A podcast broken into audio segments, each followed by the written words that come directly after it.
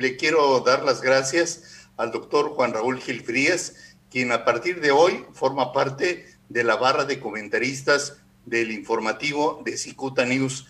El doctor Gil Frías nos señala en su siguiente colaboración que hace justamente siete años el actual presidente de México, Andrés Manuel López Obrador, sufrió un infarto al miocardio.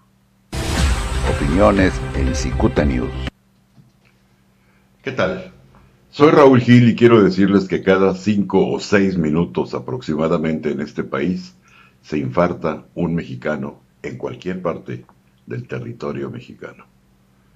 El 3 de noviembre del 2013, aproximadamente a las 2.30 de la madrugada, el licenciado López Obrador tuvo el infortunio de presentar un infarto agudo al miocardio.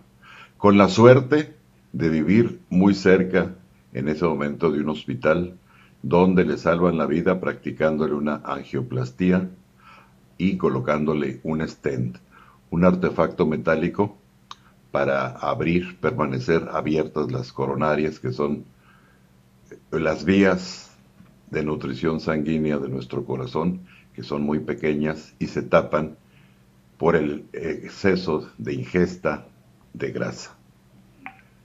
Hace unos meses el Seguro Social publica pomposamente a ocho columnas en todo el país que el pozole, un plato a base de maíz típico de Jalisco, a base de carne de cerdo, de cabeza de cerdo y este, pues no sé, más vísceras, lo recomiendan como un platillo altamente nutritivo.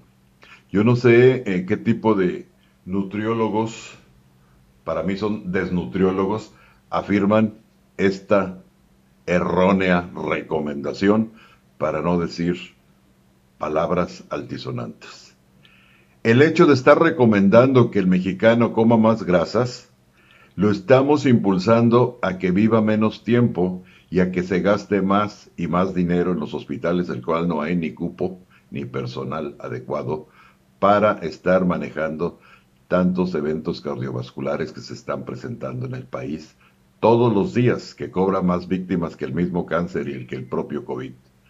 La recomendación es que usted, señor presidente, no nos ponga el mal ejemplo, porque cada semana usted se va a una fonda y empieza a presumir su ingesta a base de platillos altamente grasosos.